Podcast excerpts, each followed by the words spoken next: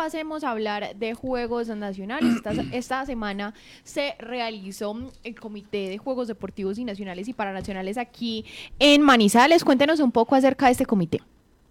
Eh, creo que fue el último, digamos, de alguna manera, eh, no sé si operativo, pero el último, porque ya quedó instalado el permanente, ya están operando acá en la región.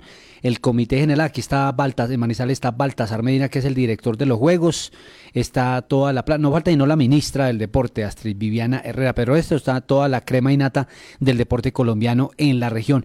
Y hubo, eh, hubo comité y, digamos, de alguna manera seguir apretando para que los escenarios estén listos. Me hablan de que hay un acelere en la obra del Centro Internacional de Aguas Abiertas en Chinchiná. La semana antes estaremos visitando el escenario a ver cómo va. Y aquí, pues, nosotros hablamos con Luis Carlos Buitrago, que es el director técnico de los Juegos, quien nos contó que hay unas disciplinas que fueron suprimidas del calendario de los Juegos. Escuchémoslo primero y después comentamos el tema. Luis Carlos Buitrago, eh, coordinador técnico de los Juegos Deportivos Nacionales. Bueno, Luis Carlos, ¿hay modificaciones respecto a las disciplinas que se caen para los Juegos o no? ¿Cuáles? Bueno, sí, hoy dimos el reporte de las disciplinas que no estarán en los Juegos, el kitesurf femenino en vela, el rifle tendido en tiro deportivo.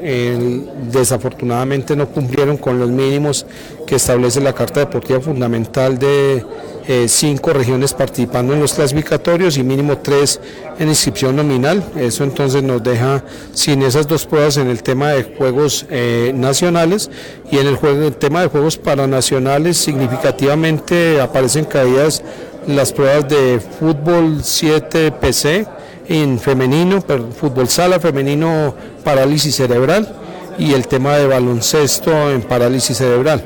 Eh, al igual que muchas de las pruebas que estaban convocadas para para triatlón. Eh, sin embargo, obviamente esto nos aboca a, pensar en, en, revisar obviamente el programa de los Juegos Deportivos Nacionales en esas pruebas que se convocan y no tienen mucho quórum. Y el otro tema que estamos entrando a revisar muy de cerca también, pues tiene que ver con, con algo que nos viene sucediendo con las federaciones deportivas nacionales y es que eh, en algunas ocasiones pues por por el aval de por, por intentar promover su deporte.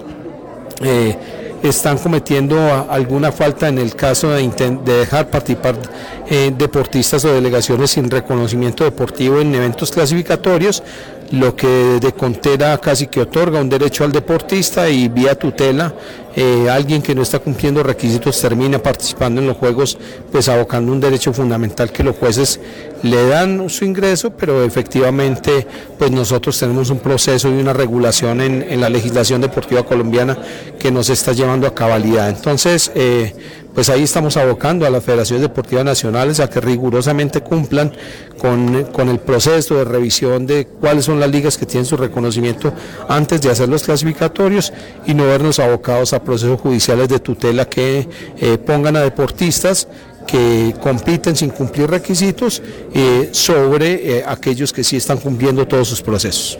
¿Qué les deja esa, esa como moraleja ese hecho de que se caigan pruebas? A veces dicen que, es mucho, que son el juego ya de las medallas, de que yo no soy potencia y prefiero retirarme y no ir y, y, y, evitar que una potencia gane una medalla de oro.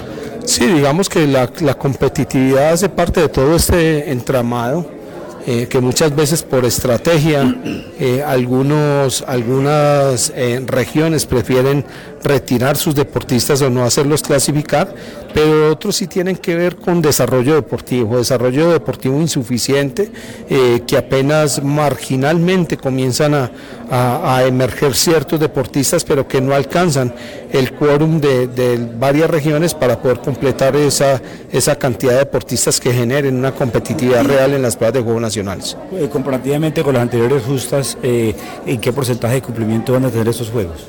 Bien, yo, yo, yo diría que nosotros podríamos mirar varios temas. Eh, varios temas. uno, uno podría mirar dos, dos aristas. Si, si nos pusiésemos eh, a revisar la infraestructura, uno podría hablar de características de cumplimiento e incumplimiento. Pero digamos que en el tema técnico nosotros tenemos una obligación como Ministerio del Deporte y es garantizar que las pruebas que fueron convocadas y que tienen quórum se realicen. Entonces es ahí donde nosotros básicamente concentramos nuestra atención en que aquellos deportes que por alguna situación emergente por cualquier situación de, para, de, de carácter, eh, digamos, extraordinario, no cumplen con su escenario deportivo, podamos tener un plan B para poder desarrollar esas pruebas y cumplirle a los deportistas que es la esencia de los juegos, cumplirle a esos que se vienen preparando cada cuatro años para ser esos selectivos de Colombia a participar en eventos internacionales y en eso estamos jugados.